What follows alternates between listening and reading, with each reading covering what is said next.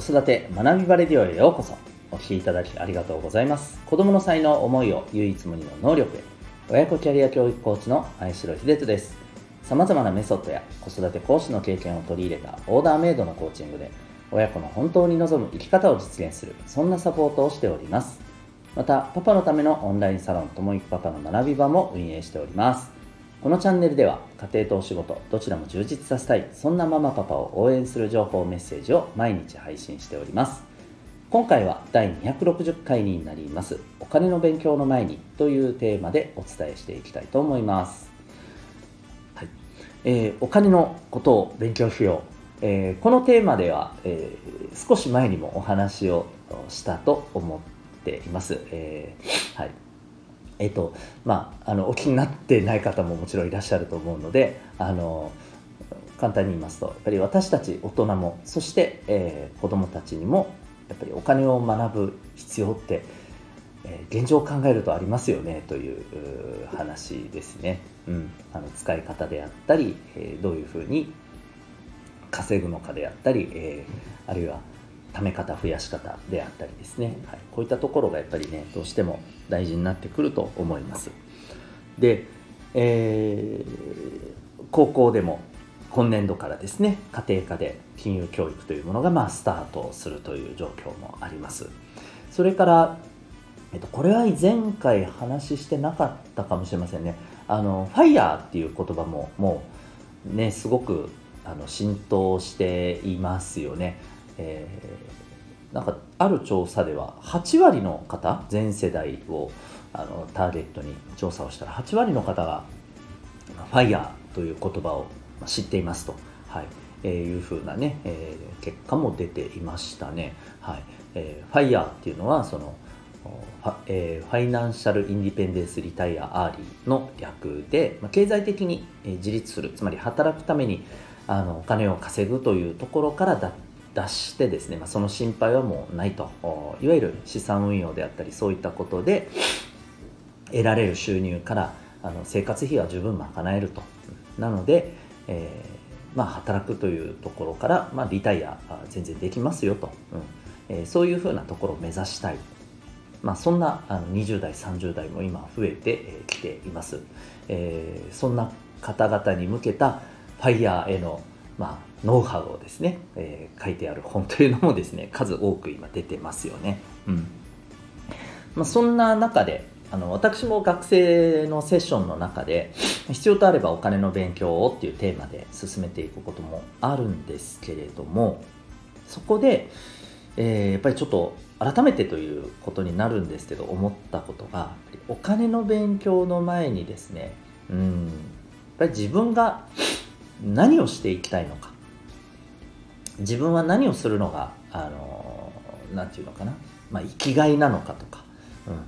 うん、そこをしっかりとね、えー、見つけていく。あるいは見つかってなくてもそこを追求していくっていう、うん、やっぱりこれが大事なんだよということを先に学ばなければいけないかなと思うんですね。もちろんあの地球上にいるほとんどの生き物というのはですね、えー、はい、なんか生きる目的とか生きがいとかそんなものを考えずに、まあ、生きてますよね。本能のままに生きてます。人間だけが、まあ、唯一、うん、こういったところっていうのをね考えながら生きている、えー、まあ、存在だなというふうに思うんですけれども、えー、やっぱり今の世の中においてうんもちろんあのいろんな考えありますからね、うん、もうとにかくあの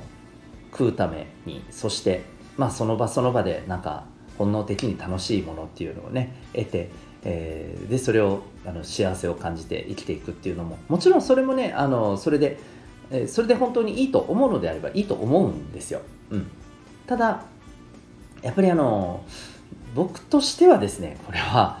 それでは、うん、本当に楽しいのだろうかっていうふうにねやっぱどこかでね思っちゃうんですよね。やっぱこれ人間だからだと思うんですけれど。はい、えー、なので、えー、お金の勉強の前にやっぱりこの部分を押さえておかないとですねやっぱり、まあ、それこそ本能のままにただただあの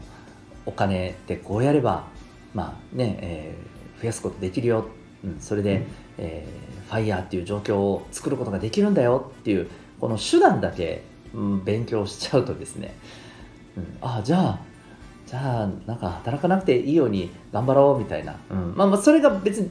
ダメではないんですけどダメではないんですけどある種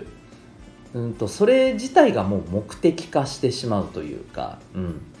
あのファイヤー目指すことそのものが目的みたいなね、うん、あの感じになっちゃうんですよね。でファイヤーやった後にどうしたらいいかっていうところが実はね、えなかったりっていう風になってしまわないか。そんなまああのやっぱり不安があります。あの一応ですね、まあ、現状20代30代でファイヤー目指してる人たちに、まあ、なんでっていうことをこう調査した結果としてはね、えー、まあ、あの自由な働き方をしたいっていう方が、まあ、一番あのパーセンテージとしては多いんですよね。うん、それってつまりあのリタイアではないわけじゃないですか。うんまあ、あの自分が働きたいと思ったら働くっていうことが一種頭の中に選択肢にある。うん、で、えー、まあ、ここまでここから先はちょっともちろん分かりませんけどそこに、えー、自分が本来、えー、こういうふうに働きたいあるいはこういう活動をして、えまあ、自分自身の人生の目的につなげたい、えというところもね、まあ、あると思うんですよね。うんでこの部分がやっぱり大事だと思うんですよ。それをやるために、えー、経済的に、まああのー、縛られないようになりたい、うん、というねあのことが僕はすごく大事なんじゃないかなというふうに思っています。はい、なのでお金の勉強、うん、お金をどう使うかどう増やすか、ね、資産運用をどうすればいいのかこういったところももちろん大事なんですがその前にえー、何のためにじゃあお金勉強してそれ目指すんだいと、えー、そこの部分ですよね、うん、そこが見えないままただやっぱりこうお金で困らなくなる、ねえ、働かなくても、あの大丈夫、うん。えそれで、え好きなものもねお金的に裕福になれば好きなものを買えるとか、うん、なんかただただ本当にそれだけのためでいいんだろうかと。うん、その辺りをしっかりと、まあ、やった上で学んだ上であるいは自己対話した上でですね、えー、お金の勉強っていうのはするべきではないのかなというふうに思います子どもたちがお金を勉強するからこそそして、まあ、これまで、えー、まあねやっぱり一種あのお金を稼ぐと稼ぐことイコール目的みたいなね。やっぱりいいいい大学行っていい会社入って、えー、そしたらほら給料が安定してみたいなね。公務員行ってみたいなね、えー、そういうまあまだあのー、なんていうか空気感っていうのもねまだまだあります。うん。えー、そういう、まあ、あの日本社会のこの変遷の中で僕たちは育ってきていて、まあ、だからこそそれそういうもう社会が、えー、現状としてまだあのしっかりとこう根付いているというところからですねうん